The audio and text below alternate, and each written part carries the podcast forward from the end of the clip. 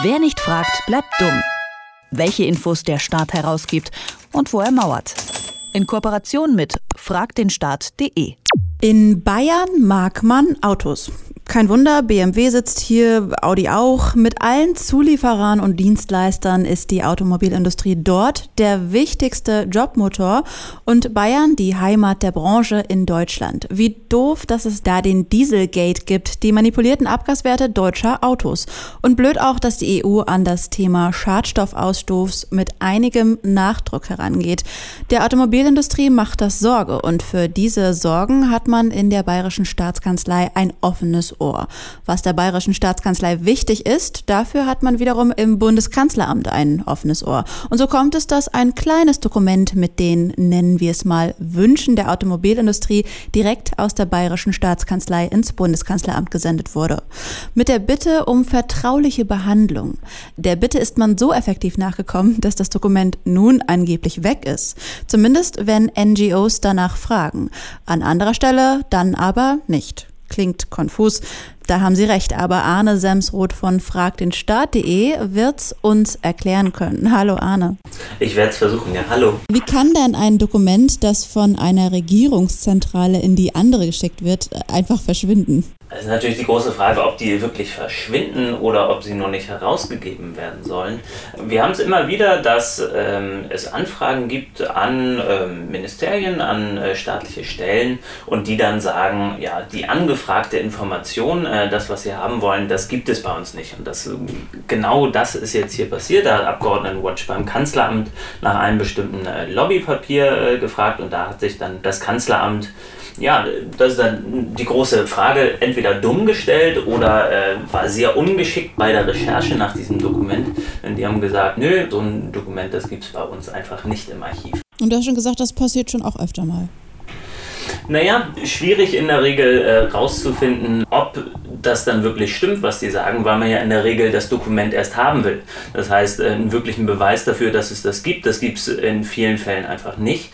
Und hier von Abgeordnetenwatch gab es dann äh, die schöne Situation, dass Abgeordnetenwatch wirklich aus einer Quelle sehr genau wusste, dass es dieses Dokument gibt. Das heißt, es konnte beweisen, ähm, dass diese Information, äh, es könne nicht aufgefunden werden, auf jeden Fall äh, nicht so zutraf ja, auf einen Widerspruch äh, hin hat dann das Kanzleramt in diesem Fall dann auch auf einmal äh, das Dokument wiedergefunden. Was stand denn da drin? In diesem Dokument, ähm, das ist ein Lobbypapier, äh, wo es vor allem um Forderungen von BMW geht, hat sich BMW über die Bayerische Staatskanzlei, das heißt über Horst Seehofer, den CSU-Ministerpräsidenten, dafür eingesetzt, dass äh, Schadstoffe äh, auf EU-Ebene nicht so stark begrenzt werden sollen und hat das dann auch ziemlich nachdrücklich vertreten und die Bayern haben das dann sehr gerne ans Kanzleramt und damit dann übers Kanzleramt auch wiederum an die EU weitergespielt.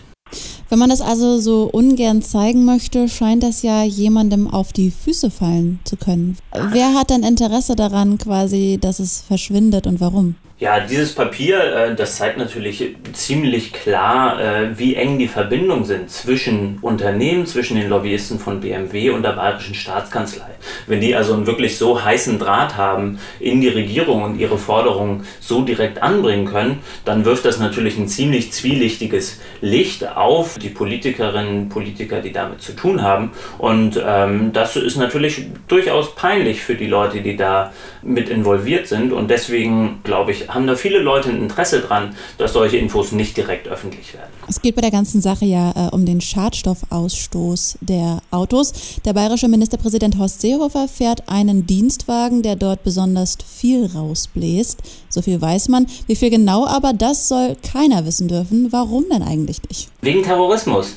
Zumindest ist das die öffentliche äh, Begründung äh, von der bayerischen Staatskanzlei. Die hat sich jetzt sehr lange, die hat sich sogar vor Gericht dagegen gewehrt, dass die CO2-Werte von der Dienstlimousine von Seehofer bekannt werden, äh, mit dem Argument, dass wenn die genauen CO2-Werte äh, herauskommen, darüber auf das Gewicht geschlossen werden kann von dieser Dienstlimousine und dann könnten Terroristen, die natürlich ein großes Anliegen daran haben, den Ministerpräsidenten Präsidenten wohl in die Luft zu sprengen, daraus errechnen, wie viel Sprengstoff sie benötigen würden, um sein Auto in die Luft zu jagen. Und deswegen könne man die CO2-Werte nicht herausgeben. So ungefähr, ich glaube sinngemäß, ganz okay wiedergegeben, äh, war da die Argumentation der bayerischen Staatskanzlei.